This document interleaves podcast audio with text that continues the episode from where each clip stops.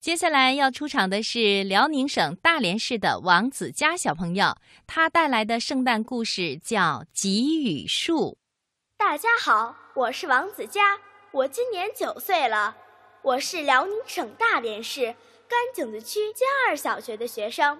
今天我给大家带来的作品是《给予树》。圣诞节快到了。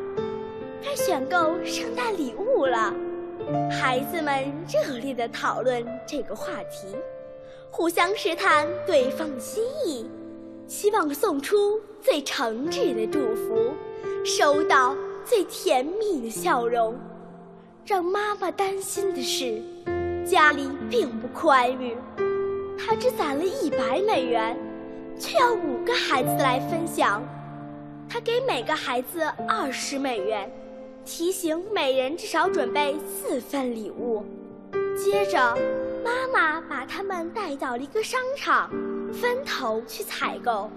回家途中，孩子们兴高采烈，只有八岁小女儿金吉亚沉默不语。妈妈发现她只买了一些棒棒糖，那种五十美分一大把的棒棒糖。妈妈有些生气。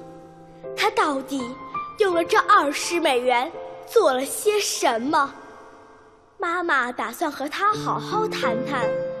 没等妈妈问，金吉亚先开口了：“妈妈，我拿着钱到处逛，本来想送给您和哥哥姐姐一些漂亮的礼物。我走到了援助中心的给予树。”树上有许多卡片，其中一张是一个小女孩写的。她一直盼望圣诞老人能送给她一个穿着裙子的洋娃娃。于是，我取下卡片，买了洋娃娃，把它送到了礼品区。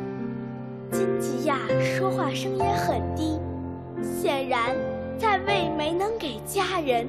买到像样的礼物而难过，我的钱就只够买这些棒棒糖了。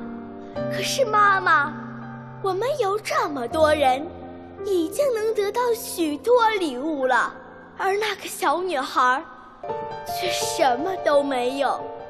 妈妈紧紧地拥抱着金吉亚，这个圣诞节，她不但送给我们棒棒糖。